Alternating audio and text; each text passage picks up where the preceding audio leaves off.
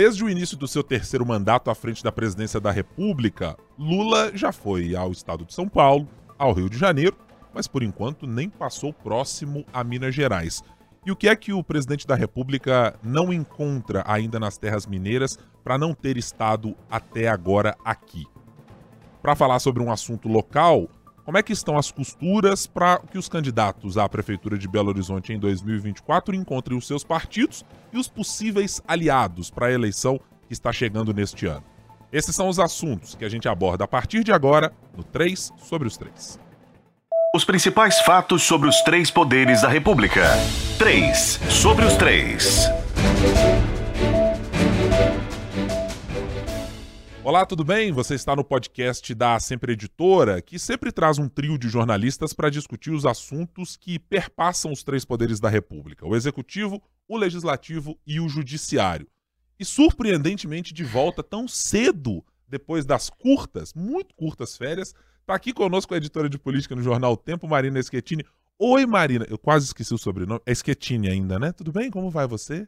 Tudo bem, Guilherme. Foi um recesso de fim ah, de ano. foi recesso? Foi. Foi, foi. Muito foi rápido, um né? recesso, mas também é bom voltar, né? É bom descansar, mas também é bom voltar. Com as baterias recarregadas, certamente. Sim, as mentais sim, as físicas nem tanto. É, aí é uma outra história. Essa nunca está plenamente é. recarregada. Bom tê-la de volta conosco, Marina. Quem está conosco aqui e não abandonou em momento algum, desde Ai, pronto, o ano passado, já criaram uma dupla aí firme, contra mim.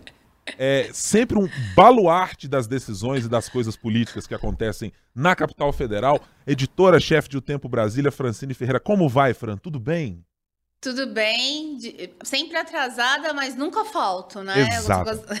Exatamente. Eu posso é bom, bom saber que a Marina ainda está presente, né? Ela ainda anda pelos corredores da Sempre Editora. Eu tinha esquecido Ô, Fran, também A gente era uma dupla antes do pois meu é, recesso. Me deixou aqui sozinha. Agora já Então, é a aquelas, bancada.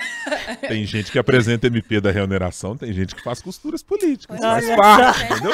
Na ausência e no recesso, a gente precisou continuar É. trabalhando, movendo aqui as correntes da política nacional. Deixa a próxima A vez que você tiver não pode 60 parar. dias de férias, o que, que vai acontecer? Olha que absurdo uma situação como Deixa. essa. Eu vou pra onde convém. É, tô vendo, Centrão. É, tá tá, tá É, bem centrão, né? tá mu- muito, tá de parabéns pelo É. centrãozismo, tá? Eu Francine só foco no bem do Brasil. Entendi. É, exatamente. Vou te contar uma coisa. Bom, você, nosso ouvinte, já sabe.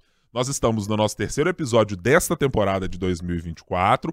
Se você já é nosso seguidor, compartilhe aí com pessoas que você sabe que gostam de política, gostam de algumas análises e discussões sobre os assuntos eh, que passam pela política nacional, a política de Belo Horizonte, política em Minas Gerais. Então compartilhe esse nosso podcast. Se você ainda não é nosso seguidor, está nos ouvindo ou nos vendo pela primeira vez, é o seguinte: pode se inscrever aí no seu tocador principal de podcast ou naquele seu tocador de música, também estamos por lá nos principais. E você também pode nos acompanhar sempre no youtube.com barra o tempo. É o nosso canal para acompanhar toda semana, sempre às sextas-feiras, logo pela manhã, tem um episódio novo do 3 sobre os 3 para falarmos sobre diversos assuntos. E vamos tratar de um que tem uma interface entre o que acontece em Brasília e o que acontece em Minas Gerais. O presidente Lula, já desde a sua reeleição para esse terceiro mandato, não reeleição, uma eleição para o seu terceiro mandato, é, o presidente tem sido cobrado por alguns dos seus aliados em Minas Gerais de olha, opa, o presidente Lula dará atenção a Minas Gerais, vem aqui, presidente Lula, tem aqui muitos dos seus eleitores, etc, etc. Ainda que ele tenha acumulado é, uma, uma relação diferente com Minas na última eleição, porque precisou enfrentar um grupo político muito forte como foi a parceria Romeu Zema e Jair Bolsonaro. Só que desde que a eleição se passou, o presidente, ainda que no discurso tenha dito, não, tem um olhar importante para Minas Gerais, é, não priorizou exatamente as viagens para Minas. Muito antes, pelo contrário. Esteve no estado de São Paulo, com o governador Tarcísio de Freitas, que está longe de ser um aliado, muito antes, pelo contrário, é um representante é, de um grupo bolsonarista bastante fervoroso. Já esteve também no Rio de Janeiro com o governador Cláudio Castro, que também está no grupo político é, em oposição ao PT. Em Minas Gerais, ele também não encontra exatamente um amigo no governo de Minas. Mas nem sequer deu sinais de que poderia passar por aqui. Minto. Deu até alguns sinais, uma possibilidade que viria em função de obras do PAC e alguns outros anúncios, mas alguns aliados disseram que, em função de questões físicas, pela cirurgia que fez no ano passado, uh, não pôde estar por aqui. Bom, queria primeiro a sua avaliação, Fran. É, o que, que o presidente Lula exatamente não encontra ou encontra em Minas Gerais que faz com que até agora ele não tenha vindo para o Estado? E, e que peso devemos dar exatamente a essa ausência dele no Estado que a gente sempre lembra? Segundo colégio eleitoral do país com o qual, sem se vencer numa eleição, por exemplo, presidencial, não se consegue chegar ao Palácio do Planalto. Exatamente. Essa questão das viagens do presidente está dando muito o que falar e a gente pode analisar por alguns pontos de vista, sendo que um deles é o constrangimento que esse vai, não vai, essa falta de definição tem causado para caciques políticos do PT em Minas, né, que até mesmo nem estão sendo recebidos pelo presidente ou para o núcleo duro, vamos dizer assim. Tem também qual que é a força final desses nomes de Minas, né, do PT? Eles não estão conseguindo convencer o presidente de ir ao estado? E aí a gente pode falar de uma terceira opção, de uma terceira linha de análise também, é, que os interlocutores contam, que é justamente o seguinte. Por exemplo, é, se citou São Paulo e Rio de Janeiro, né? São Paulo, um fórum, é uma praça importante para a economia, né? Para o mercado financeiro. Então é natural o presidente ir até lá. E lá, por mais que seja o Tarcísio de Freitas, nunca se teve nenhuma animosidade maior, sempre foi muito bem recebido. No Rio de Janeiro, a mesma coisa. O Eduardo Paes ali também no comando da prefeitura acaba ajudando, mas o Castro também mais sempre tem a pedir do que realmente aí criticar o governo Lula. Se a gente for lembrar agora, recentemente ele também fez elogios, né, o Cláudio Castro ao presidente. Agora, se a gente pega Minas Gerais, uma das análises de que a gente chama de dos palacianos, né, é justamente porque há uma animosidade muito grande, mas também não se tem pautas, digamos que positivas para o governa para o presidente ir até o estado em função do governador Romeu Zema. A gente pode lembrar recentemente a questão da dívida de Minas, que a gente tanto fala, mas também a gente pode lembrar de vários outros gestos que ele já fez desde quando era, desde quando estava na gestão do ex-presidente Jair Bolsonaro, né? Isso a gente também coloca no cálculo. Só que é interessante porque quando a gente pega o mapa assim, vai analisar no ano passado onde o presidente não foi, ele também não foi, por exemplo, em Santa Catarina, que quem comanda Jorginho Melo, né? Que também tem uma postura parecida com a do Zema em relação a tem um, uma forte aliança com Jair Bolsonaro e sempre critica Lula. Lula também não foi a Lagoas. Aí é uma, aí vale uma outra análise porque a gente está falando de Arthur Lira, o estado de Renan Calheiros também. Mas é interessante a gente pegar justamente desse ponto de vista em que o presidente avalia, é, na verdade, quem monta a agenda do presidente hoje, que o pessoal fala, até brinca, que é muito paulista montando a agenda do presidente. Então começa esse regionalismo, esse bairrismo também a brigar, né? Mas é interessante de perceber assim, mas o presidente vai lá agora. Não tem definição de quem vai ser o candidato para a prefeitura de Belo Horizonte. Ele vai ser questionado sobre isso. Lá também ele vai ser pressionado por várias pessoas do partido sobre definições, não só em BH como em outras cidades. Vai ter que lidar ainda com essa questão relacionada a Romeu Zema. Então tudo isso se coloca no, no, no jogo, Ibrahim. Só que o fato é que para o presidente, para ali quando a gente olha para a base, para o eleitorado dele, a militância do PT assim, e também prefeitos de de várias cidades estão tá sendo um desprestígio danado.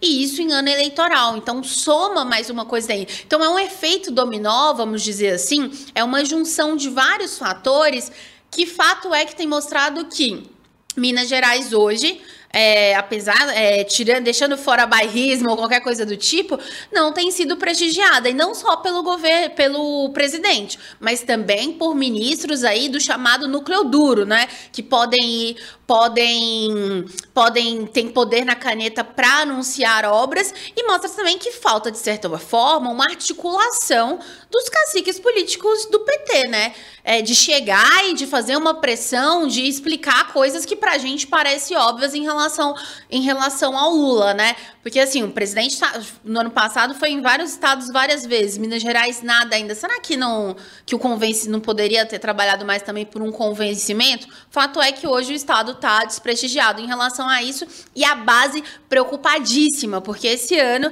deve-se ter polarização em vários municípios, né? E sem a presença do presidente ali, que é o presidente, né? Não é um cabo eleitoral é, qualquer, é o presidente mostrando que não tem prestígio, a situação fica complicada.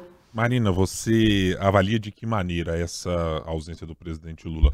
E, e, é preciso, e eu vou repetir a ressalva que eu fiz no início da nossa conversa, de que uh, houve uma, um impedimento físico do presidente de estar no ano passado, pelo menos numa parte do ano. Mas tiveram outras tantas datas em que. Ele foi em 18 estados, né, no ano passado. Ainda que não houvesse efetivamente é, uma data naquela janela de tempo antes e pós-cirurgia, é, havia um outro espaço e acho que é difícil acreditar que o presidente não tinha um anúncio ou uma obra sequer para estar em Minas Gerais?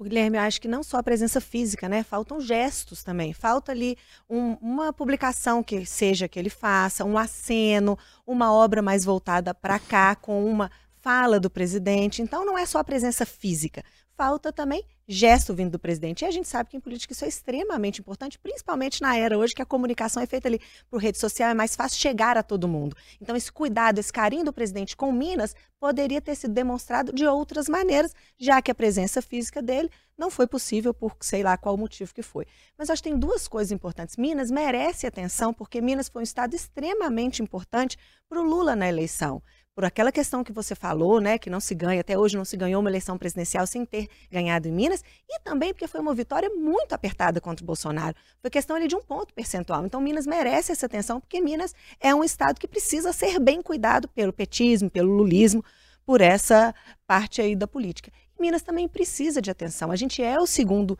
maior colégio eleitoral. A gente tem cidades como Contagem, que é a maior administrada pelo PT aqui em Minas Gerais. E a gente já tem Rio de Janeiro e São Paulo muito bem definidos ali, bolos, pais, o PT já sabe como que ele vai circular ali, qual que vai ser o papel dele. Minas Gerais esse não é o caso. Ainda precisa acomodar aliado, ainda precisa conversar, ainda precisa acomodar o próprio PT, porque Rogério Corrêa não é consenso no PT. Então ainda tem um trabalho a ser feito em Minas Gerais. E a eleição está aí. O Lula vai precisar começar a viajar o país de todo modo. Foi o primeiro ano ali, com toda aquela questão internacional que já foi dita, explicada, precisava reposicionar o país. Ok, todo mundo ali, que eu falo todo mundo do PT, os mineiros, o PT em outros lugares do país entendem aquilo, mas agora a eleição está aí precisa do apoio do Lula. E já foi dito também por Lula, por interlocutores mais próximos a ele, que o Lula ia participar de eleições onde tivesse um embate muito claro entre petismo e bolsonarismo. Minas é um deles. Né? A gente tem o Zema aqui. Então é um estado, sim, que precisa de atenção. E é muito importante a gente pensar só na capital, fazer um, um, o palanque aqui, inclusive para 2026. Belo Horizonte é um palanque importante, inclusive para dar uma freada no poder do Zema. O Zema foi um governador reeleito, muito bem votado. Ele tem e uma avaliação. Atuais de avaliação é, ele tem uma né? avaliação muito boa. Então é preciso fazer um nome para poder fazer um contraponto a isso. E o Lula ainda precisa pagar um incêndio além dessa questão eleitoral, que é o que foi criado com o Pacheco quando ele dá aquele espaço para o Pacheco, dá aquele palanque para o Pacheco na negociação da dívida e não inclui os petistas, porque ok que ele é o presidente do Senado, ele tomou a frente, ele tinha poder, visibilidade para se colocar naquele momento, mas o Lula não incluiu os petistas.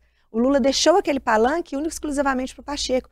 Criou um ciúme muito grande que isso precisa ser revisto e precisa ser cuidado. O Lula tem tratado o PT em todas as decisões dele, desde indicação para cargo, ministro do STF, ministro ali da, do, do ministério dele mesmo, do primeiro escalão dele, ele tem tratado o PT como uma parte do governo dele que ele pode deixar para depois. Tipo, com o PT eu resolvo. Não, vamos fazer aqui, a gente acomoda oleada, a gente resolve aqueles incêndios, mas com o PT depois eu resolvo. Até porque na prática é isso mesmo, é. né, Maria? Ele tem sido é. aquele que aperta o botãozinho e diz assim: gente, a decisão não estava tomada, mas agora ela será essa. É, mas acho que até isso aí tem um limite, né? Porque existe uma coisa que não é só a falta da presença física, falta de gestos. Há uma parte ali dos petistas, das lideranças, dos caciques, que já tem interpretado isso até como uma coisa intencional, abandonando o PT em 2024, propositalmente, deixando o PT se virar ali sozinho, para poder deixar feliz ali PSD, Pacheco, já pensando em 2026 porque Minas tem um perfil, assim, um eleitorado muito conservador, com Zema com muita força, bolsonarismo com muita força. Então, ele, talvez um nome muito petista, muito radical petista, seja mais difícil de encontrar espaço no eleitorado mineiro. Então, talvez por isso ele esteja favorecendo tanto o Pacheco e seria uma coisa intencional. Que aí, quando se fazer essa análise, eu acho que é pior ainda para quem está aqui. Para o petista que está aqui, para o petista histórico, para o petista que foi tão importante em toda a trajetória do Lula, não só até na última eleição. Eu acho que tem um ponto aí, Marina, da perspectiva eleitoral, é, e eu imagino que essa análise não deva escapar do presidente ou do, do, de quem conhece Minas Gerais e de alguma maneira leve ao presidente isso. É, o PT, nos últimos anos de governo ou de prefeitura, não tem acumulado resultados favoráveis, e muito antes, pelo contrário.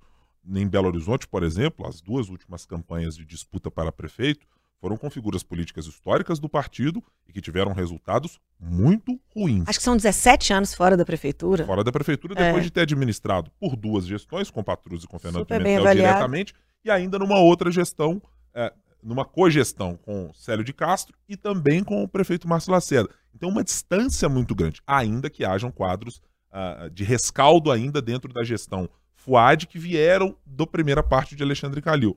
Mas me parece haver uma análise clara de que, somado ao desempenho muito ruim de um dado objetivo, Fernando Pimentel, ex-governador de Minas Gerais e do PT, foi o único governador a não se reeleger na história democrática de Minas Gerais. O que mostra que o PT tem um problema enorme nas mãos para resolver e acho que a, a, quando se olha na tentativa da via de mão dupla, o PT olha para o presidente Lula como, me parece, uma alternativa para conseguir, ou, ou, talvez a, a pedra de toque, para conseguir, dentro do Estado, expandir a sua visibilidade como uma figura popular capaz de romper barreiras, inclusive da disputa eleitoral entre PT e PL.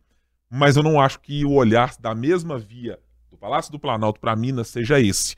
É, talvez seja o do Estado, que não tem uma figura política de tanto tamanho para uma disputa eleitoral em que você olha e diz: este é o candidato do PT que chega para essa disputa. E isso em outros momentos existiu no partido.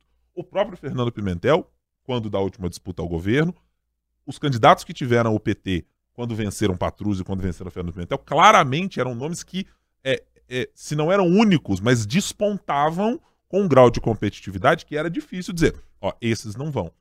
E talvez essa análise eu acho que esteja pesando. Um compromisso do presidente de ter de vir para um estado em que ele percebe, olha, eu não sei exatamente se o companheiro X ou Y é aquele que tem mais capacidade objetiva de lidar com este eleitorado, que já deu mostras específicas de que na sua decisão para governo ou na sua decisão para prefeito tem uma rejeição ao PT, é, será que não é melhor construir uma alternativa que seja mais palatável? Ou seja, o PSD talvez não seja exatamente esse caminho? E acho que tem ao seu lado alguém que pode dizer: Ô, presidente, eu tô aqui.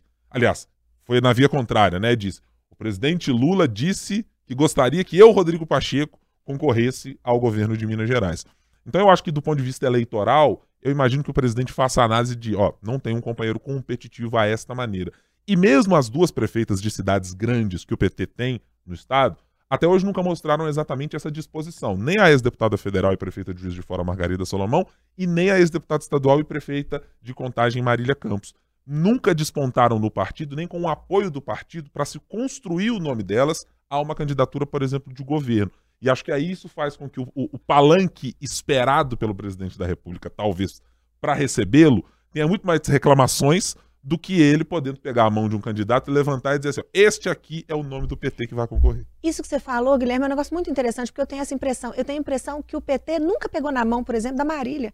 E a Marília, Sim. a gente vê ela super bem avaliada em contagem, muito bem eleita, maior que o PT. A gente costuma dizer que a Marília em contagem é maior que o PT. Será que o PT não consegue enxergar isso? Eu espero, eu acho, concordo demais com o que você falou. Eu acho que o Lula talvez tenha essa visão. Eu não sei qual mão levantar, mas eu espero que, junto com essa análise, ele pense: faça uma autocrítica, faça por que será que eu não tenho uma mão natural a levantar? Por que isso não foi construído até agora? E será que o PT não vai atentar que ele precisa construir, vai viver de Lula até quando? Porque a gente já vem falando que o Lula não tem um nome para essa disputa, para aquela disputa, há bastante tempo. Né? Então, quando que o PT vai começar a construir o um nome? O Rogério Correia. Rogério Corrêa tem uma história, ninguém está dizendo isso, mas o Rogério Corrêa já é um político de 65 anos, vai começar a construir o Rogério Correia hoje. E que o perfil legislativo dele é muito marcante, muito. mas acho que quando você olha para o executivo, a, até pelo que foram Fernando Pimentel, Patrus, é, nas suas eleições, é muito diferente, né, Muito, é isso. Vai começar a construir Rogério Correia agora. A impressão que eu tenho é essa: olha, a gente não tem, então tá bom, a gente não tem, vamos buscar alguém em outro partido. Mas a gente nunca vai construir alguém nosso. É. E, e, tem uma questão, é, perdão, Ibrahim, é, justamente porque a Marília Campos, ela não é, é a gente está falando de construir nomes maiores, mas ela não é prestigiada nem mesmo aqui, né? A gente mostrou essa semana que, por exemplo, ela sempre vem em vários eventos aqui, por exemplo, e não é recebida nem por esses ministros do núcleo duro, né? E é uma cidade, 660 mil habitantes, a maior cidade do PT no estado de Minas Gerais. E isso tudo também mostra como a divisão do PT como que é tão forte internamente, que é uma coisa que também atrapalha com que o partido consiga se unificar com o nome. A gente pode pensar agora que recentemente o Haddad, é, durante uma entrevista, ele falou que é preciso pensar numa sucessão do Lula, deixando claro, né, o presidente já tem mais de 80 anos e tudo mais, então é possível pensar, é uma coisa natural também. E a partir do momento em que ele falou isso, já veio uma outra ala do PT aí com a Glaze, com Lindbergh, justamente falando: olha, não é para falar de sucessão agora não, e nem se coloque como possível nome. Então também é uma divisão interna tão grande que isso faz com que e deixa muito claro que o PT ele é muito desorganizado de certa forma, não só nacionalmente, mas em vários estados. E Minas também, se a gente for parar para pensar, é, é, sempre uma divisão, né? E isso também atrapalha com que se tenha unificação em relação ao nome. E eu acredito hoje que em relação a outros partidos, outros partidos, por mais que tenha divisão ali que é natural, uma ala ou outra, mas eles conseguem chegar em um consenso. Mas o presidente Lula ainda também tem uma questão questão de pensar tanto no nome dele, no que é melhor ali para ele ali na frente, que isso também impede com que consiga olhar com outros olhos e favorecer pessoas que estão dentro do partido mesmo, né? Porque, como vocês bem disseram, né? Ah, a, Marina disse, né? Ah, o PT depois eu me resolvo, né?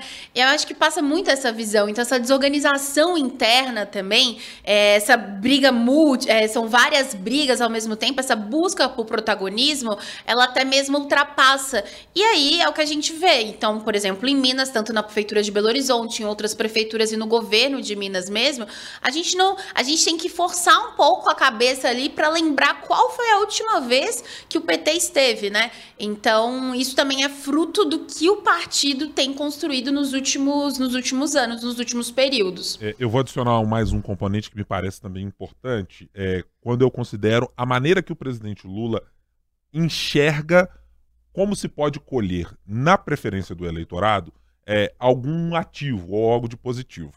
O presidente sempre aposta que, com a economia, é o caminho principal para romper divisão política, para romper críticas de lado a lado, para fazer parlamentares, mesmo de campos políticos separados, serem trazidos, se não para o seu lado, mas uma possibilidade de alguma porta aberta para o diálogo. E aí olhamos para aquilo que o governo federal tem a trazer para o governo de Minas Gerais, hipoteticamente. Eu estava olhando os números do PAC anunciados no ano passado. A estimativa global, considerando concessões e, e, e, possibilidades de privatização de BR-040, de trecho lá de Juiz de Fora, de BR-381, é, aqui do que está se pensando para Belo Horizonte, no aeroporto Carlos Prates e outras que estão incluídas lá no PAC, estamos falando de algo da ordem de 172 bilhões de reais. Desse anúncio do PAC, e a gente está olhando para o orçamento e vendo, tá difícil arrumar dinheiro aqui, tá difícil arrumar dinheiro acolá. Qual é o risco gigantesco que um anúncio do presidente Lula hoje tem se estiver em Minas Gerais? É de que daqui dois anos, quando a eleição se aproximar, nada esteja concluído. Ou que não haja recurso efetivo para você dizer: Lula pisou aqui em 2024 e prometeu que isso aqui estaria, se não concluído, com uma obra adiantada ou algo dessa natureza. Então ele passaria de alguém que trouxe recurso daquele presidente, e ele gosta de usar essa, essa expressão, não, eu sou republicano, eu, eu olho para Minas Gerais, eu olho para os estados de uma maneira e não vejo quem é o governador. Mas o presidente que poderia pisar em 2024 ou 2023 por aqui teria o que a entregar, se não para si mesmo o risco de entregar uma obra em 2026 cuja conclusão é incerta ou cujo recurso talvez faltaria. Então eu acho que talvez o, o presidente use essa chave da economia para dizer o que, que eu tenho lá em Minas Gerais diretamente para poder entregar. Em que obra e que palanque que eu vou pisar? Em que lugar eu vou poder puxar plaquinha em 2026 quando a campanha uh, vier e quando ou um aliado do meu, ou gente do meu partido, ou um aliado político estiver por lá. E eu acho que o presidente Lula considera sim isso como algo muito importante, porque é assim que ele se comunicou com muito do eleitorado refratário a ele nos seus dois primeiros governos. Era dizer: o pessoal do PT tá brigando aí, mas quem tá organizando a economia aqui é o Palocci. Vocês estão brigando aí com o Henrique Meirelles, com o ministro? Pois é, mas quem está fazendo o superávit aqui é ele. Então, parem de reclamar, porque daqui a pouquinho eu faço a economia virar e as coisas se resolvem.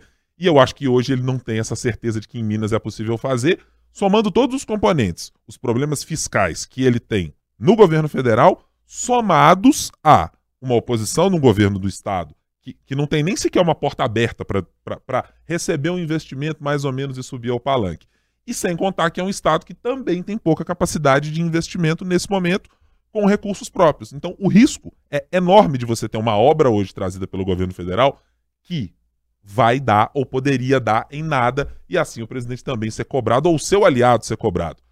O governador Romeu Zema sentiu um pouco na pele isso quando se trata dos hospitais regionais. Teve que fazer uma promessa de campanha para dizer, olha, vamos fazer os hospitais regionais, vamos concluir, vamos fazer isso aqui, vamos fazer isso aqui. Aí você olha para o caixa, tenta tatear onde tem recurso, não tem recurso. Muito possivelmente ele vai ser cobrado em 2026 se essas obras não estiverem É o que sempre né? aconteceu com o metrô, né? A Dilma veio, prometeu, lembra um bilhão? É, um bilhão vai pro chegar. metrô, vai chegar, nunca chegou, então é esse risco. Acho que, que, Faz um buraco lá na... É, o, buraco, do o famoso buraco da Metrominas do Márcio Lacerda. Lacerda. E que acho é, que, na verdade, um clássico. foi feito na gestão Márcio Lacerda, mas a pedido do governo de Minas na gestão Anastasia, é, se eu não estiver enganado, é. né? Que também estava é, ali no meio daquela história. Nossa, como vocês estão ficando velhos no noticiário, gente. Que coisa impressionante. Ninguém lembrava disso, a não ser vocês três. Eu que não tinha Vocês três, é Otto é. Falho. É, exatamente, vocês três. Assim. Você é ouvinte também que é. tá nos Ah, entendi. É, é por isso.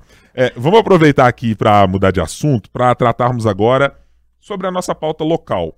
Afinal de contas, o ano de 2024, quando a gente conversa, e eu fiz aqui no Café com Política algumas conversas com vereadores aqui a colar, o que a gente mais escuta é as formações de chapa para vereadores já estão a todo vapor.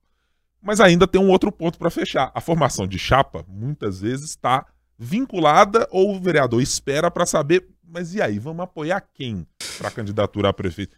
Tem algum palanque exatamente no qual eu vou subir? E a gente teve alguns arranjos nesse final de ano é, de indicativos do que pode ser a eleição de 2024, alguns até com diferenças específicas em relação ao ano passado. Acho que para o prefeito de Belo Horizonte, os ecos do PSD é, fraturado ou, não muito amistoso em relação a ele estão é, batendo um pouco mais a porta. Para o vereador Gabriel Azevedo, que sempre diz que não gosta de partido, também não está com muitas portas abertas em determinadas legendas e até algumas que talvez ele julgasse serem muito possíveis. Tem gente que está nessa disputa há mais tempo, com o nome, mas tem problemas em vários partidos pelos quais passou, que é o senador Carlos Viana. Então tem um cenário bastante aberto. Marina, você quer chamar a atenção para algum ou alguns desses nomes? É, que avaliação você faz desse momento em que abrimos 2024 e mirando já para a eleição desse ano? Eu acho que 2024 tem uma diferença de 2020, a última eleição para prefeito, porque lá a gente tinha um nome consolidado, que era do, era do Calil. Então tudo circulava ali, então já se sabia que a gente tinha o Calil, então os partidos estavam fazendo as suas contas, os seus cálculos, as suas negociações, já sabendo quem iam enfrentar. Agora, nesse ano, é um pouco diferente. Então, acho que nessa altura do campeonato, é um pouco natural que a gente tenha esses nomes pipocando por aí, né? A gente fala em, em 14 mais ou menos. Então, acho que é normal isso acontecer agora. É a hora dos partidos negociarem, é a hora deles mirarem ali o que, que o, a, a concorrência está fazendo. Porque, por exemplo, se um nome de, de direita sai e a gente tem vários nomes de direita pipocando, vai dividir os votos, favorece a esquerda, o mesmo, mesmo raciocínio para o lado oposto. Então, acho que é a hora realmente dessas negociações acontecerem.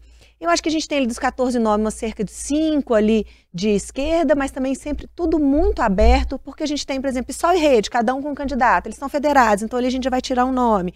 A gente tem PT com Rogério Correia, que está ali negociando com o PSD, muito ligado a 2026, então provavelmente a gente vai ter uma solução ali nos dois, quem vai a gente tem muita coisa para acontecer. A gente tem do outro lado, por exemplo, republicanos como um partido-chave para definir ali nomes importantes que estão esses que estão circulando. Mauro Tramonte, que diz que não vai ser candidato, mas o nome dele ainda é citado. A gente tem o Gabriel Azevedo, que pode ser ali, que tem republicanos como alvo, mas negocia também MDB, União Brasil.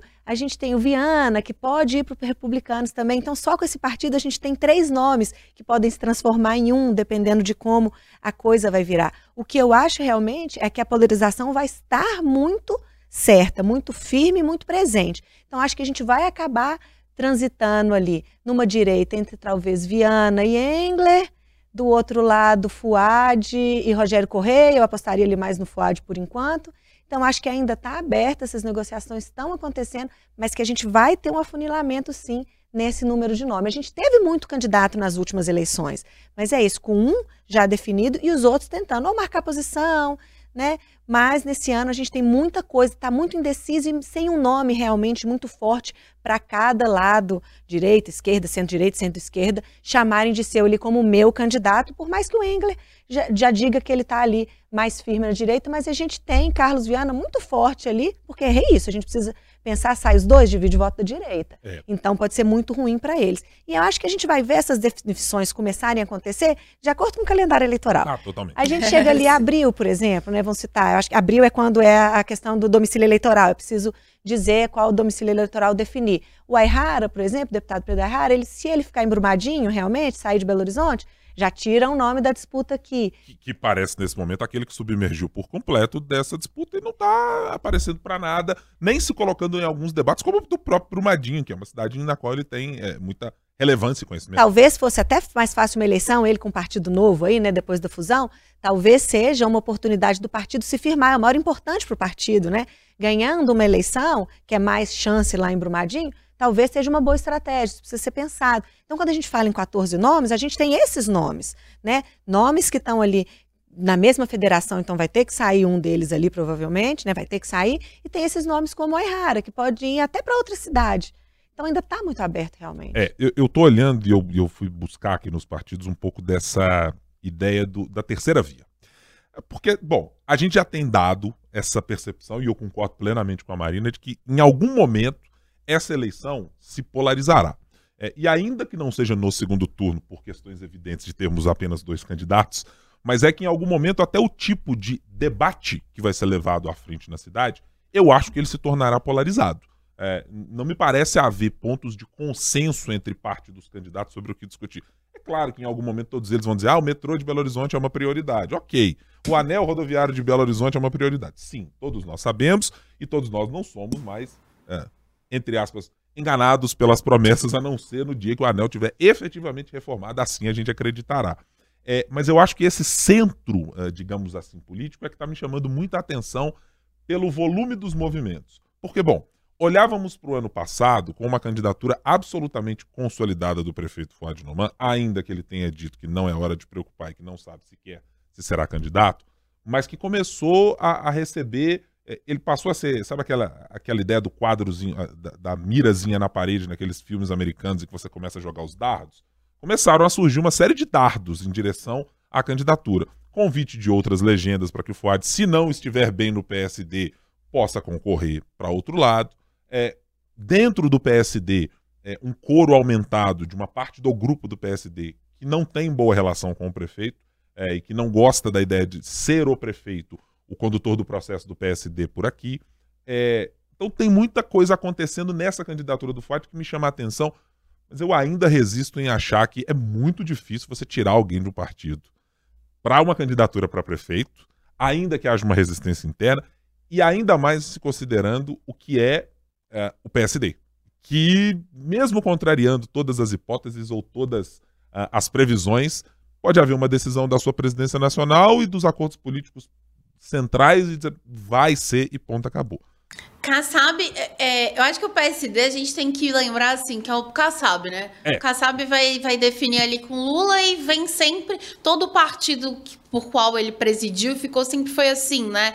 Se discute muito, mas no final ele que tem o, o poder na, como é que fala, tinta na caneta, tinta na né? Caneta, né? E quem mas, que mas... Oh, desculpa, Fran, vai. Imagina, é, imagina. É, mas é só para eu não perder um ganchinho do que a Marina tinha dito sobre esse tempo e tudo. Eu tava colando aqui. E aí, as convenções, elas vão ser realizadas do dia 20 de julho a 5 de agosto, né? Os partidos vão ter até o dia 15 de agosto para ali registrar a candidatura. Mas quem não se lembra que lá nas eleições, aquela quem não se lembra, de 2016, Márcio Lacerda estava tudo certo com Paulo Brandt Ali, e na noite, de- da noite pro outro, não vamos mais, Paulo Brant é Délio Malheiros. Então, acho que é agora esses 14 nomes, até mais, né, e tudo, mas isso vai se funilando quando chegar ali, eu sou um pouco mais pessimista. Eu acho que em abril as coisas melhoram ali, mas a coisa é ali dia 15 de agosto mesmo, a gente vai saber, mas eu acredito muito que vai ficar numa polarização e que o PSD deve caminhar aí junto com, com o PT em função dessas alianças nacionais, né? Pelo menos hoje, PSD e Lula, Rodrigo Pacheco é mais próximo de Lula do que muito cacique político, né? Se a gente for parar pra pensar, a É. gente tava falando aí das viagens, né? É, eu, eu tô considerando muito esse, esse cenário mesmo. Fran. Vai ter muita mudança, claro. Não, dá pra, Sim. não dá pra esperar que seja, seja muito diferente. preto no branco, mesmo. exato. É, não vai ser. E nós temos, nesta eleição em particular, um legítimo representante daqueles mudanças aos 45 ou 45 mais os acréscimos do segundo tempo, que é o senador Carlos Viana, né? Foi marcado nas últimas eleições exatamente por isso. Mudou de partido no último minuto para ser o candidato de Jair Bolsonaro, juntamente com seu filho Samuel Viana. Até outro dia teve aqui e contou um pouco. Por falar em Carlos Viana, eu também fico muito atento e quero eh, prestar muita atenção no que vai ser daqui para frente exatamente o movimento político de Carlos Viana. É um sonho dele, né? Pessoal. Sempre teve uma vontade, ele nunca esqueceu, ele nunca escondeu isso de ninguém, né? Sim, e, e- e quem está no entorno de Carlos Viana diz claramente que isso é algo que se discute. É, a mesa é essa vontade, essa relação com ele, com a qual ele tem com a cidade de Belo Horizonte, etc. É, e, e acho que o movimento político que pode fazer com que Carlos Viana mude de partido, considerando o cenário em que Mauro Tramonte no Republicanos, por exemplo, decide, olha, eu quero ser candidato como deputado, as coisas estão aqui da maneira que eu julgo importante para o partido também, é que esse movimento de Carlos Viana indo para o Republicanos pode ser um movimento que muito possivelmente também bloqueie Gabriel Azevedo nessa mesma legenda. Não dá para caber dois candidatos numa É. mesma numa mesma legenda para essas coisas. E eu não cogito que nenhum dos dois aceite a hipótese de ser vice um do outro. Então, naturalmente, você tem um afunilamento em função da decisão do É, republicano. o Republicanos vai ser uma peça-chave aí para de três candidatos. É importantíssimo para essa decisão. E acho que o União Brasil também virá a reboque para alguns desses candidatos que estão se apresentando na cidade, porque a União Brasil, bem como republicanos e outros, tem um ativo. é, e hoje a discussão na ciência política já há algum tempo e, e no marketing político já mudou em relação a isso, que é o chamado tempo de TV. É, o quanto isso vai pesar numa eleição em que boa parte dos candidatos, pelas nossas pesquisas data tempo, não são conhecidos do eleitor. Uma eleição em que o próprio prefeito da cidade não é conhecido do eleitor. Uma das perguntas ah, respondida pelos nossos ah, entrevistados é: Ah, prefeito de Belo Horizonte, você votaria? Votaria no Calil, não pode ser candidato. Então, é, acho que tem alguns ativos nessas duas legendas que me chamam muita atenção para elas, é, que elas podem ser decisivos para as mesas de negociação. Será que o Partido Novo, por exemplo, que tem dificuldades eleitorais do tamanho do mundo, pela pouca quantidade de candidatos que tem, não para a chapa de vereadores, mas certamente para ocupar espaço e ter tempo de TV, não vai ter uma ideia de negociar com a União Brasil? Já teve Bilac Pinto no governo Zema. né? Então, eu, eu acho que tem muita movimentação para acontecer com ativos que a gente ainda não, não conseguiu captar todos eles, que o mundo político está discutindo, mas que ainda não foram parar na mesa efetivamente para a gente dizer: ó, isso aqui é o fator decisivo para levar é, essa legenda para esse candidato ou esse candidato para chegar com o Pires na mão para aquela legenda. Acho que tem muita coisa ainda para passar debaixo da ponte. É engraçado que eu acho que essa eleição tem esse diferencial dos partidos. É uma coisa que a gente não costuma ver. Até me corrijam se eu estiver enganado. Mas como que a acomodação partidária vai ter uma relevância nessa disputa? Sim. né? Seja por isso, porque Gabriel Azevedo precisa conseguir uma legenda. O Viana está tentando no Podemos, ele ainda não foi para o Republicanos, porque ele está tentando tentando. ali ser candidato pelo Podemos. Então, se ele não conseguir esse espaço ali, ele vai tentar o espaço ali. Então, como que os partidos, né? Quem me vai me acolher? Está sendo importante. E a questão partidária também, quando a gente olha para as federações. Como eu falei, ali, Rede Pessoal, PSDB e Cidadania, porque desses 14 a gente tem o João Leite, a gente tem o Eduardo Costa, então aí também vai ter que sair alguma coisa. Como que os partidos estão tendo um papel importante nessa É, eleição? E, e- e diziam que os partidos políticos, com aquelas reformas, etc., não iam ter mais importância, né? É. Muito antes, pelo contrário, na cidade de Belo Horizonte, pelo menos, vão fazer uma diferença, parece que gigantesca.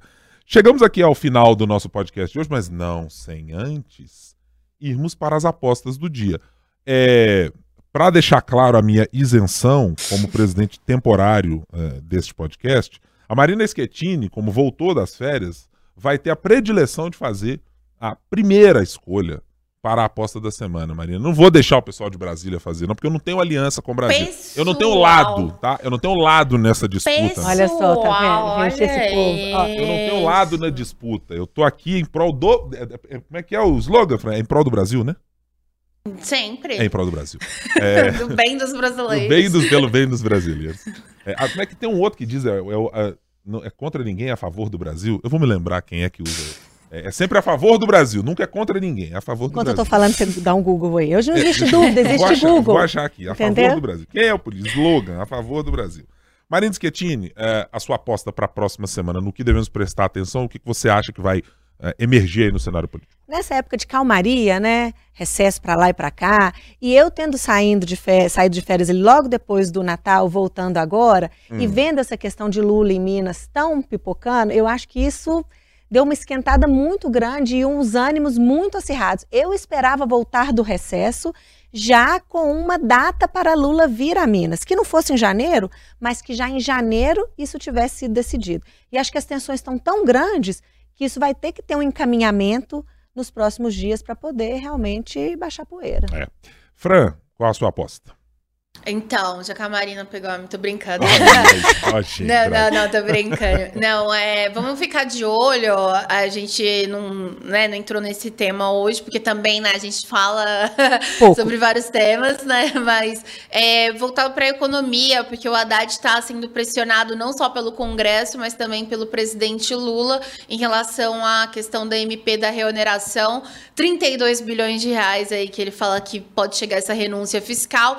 E Lula tá falando praticamente assim, dá um jeito, meu filho. Então quero é, ficar de olho qual que realmente vai ser esse malabarismo que o Haddad vai ter que fazer, porque de certa forma, talvez ele tenha que colocar já em xeque em janeiro a promessa lá do déficit fiscal zero. É, a Fran roubou minha pauta. Não, digo, é brincadeira. Não roubou, não. É, eu quero observar, a partir dessa semana, os ecos do dia de hoje. A Operação Lesa Pátria, que mirou hoje o deputado federal Carlos Jordi, eu acho que ela deve ser um divisor de águas para o entendimento de como será tratada a questão frente ao legislativo. Porque temos pelo menos outros três parlamentares que estão com investigações em curso e muitas delas prontas para serem decididas pelo ministro Alexandre de Moraes sobre eventuais participações deles eh, de organização, de incitação, de apoio dos atos de 8 de janeiro de 2023. E algumas reações já começaram a pipocar, dizendo que há um autoritarismo nisso, que há um autoritarismo naquilo, de que isso não deveria ser feito, de que o STF está fugindo da sua competência, de que o inquérito isso, o inquérito aquilo. É, eu quero ver como isso vai se desenrolar, porque eu acho isso importante à medida que é uma sinalização clara de que não ficaremos, me parece, apenas na, na sociedade civil. Acho que a, Núcleo político agora. o núcleo político agora me parece ter se tornado. é, é, abriu-se a porta. De que maneira isso vai se encerrar? Aí é a minha aposta pra gente prestar atenção nos próximos dias. Marina, muito bom tê-la de volta novamente depois dessas curtíssimas férias. Ah, é ótimo voltar, viu, pessoal? Tava com saudade de vocês. Fran, muito bom tê-la conosco como sempre. Semana que vem convocada novamente, tá? Com certeza. Estarei aqui. No horário. Sempre no horário. uns cinco minutinhos depois. Cinco minutinhos. É. Tá. E a você, Então- ouvinte. Muito obrigado pela sua companhia nesta semana. Três sobre os três volta na semana que vem. Lembre-se, a gente está nos principais tocadores de áudio, nos principais tocadores de podcast, youtube.com.br o tempo, nosso canal de O Tempo, também no nosso portal otempo.com.br. Siga, nos acompanhe, sempre às sextas-feiras. Tem novo episódio para você. Muito obrigado pela sua companhia hum, em mais esta semana. Tchau, tchau.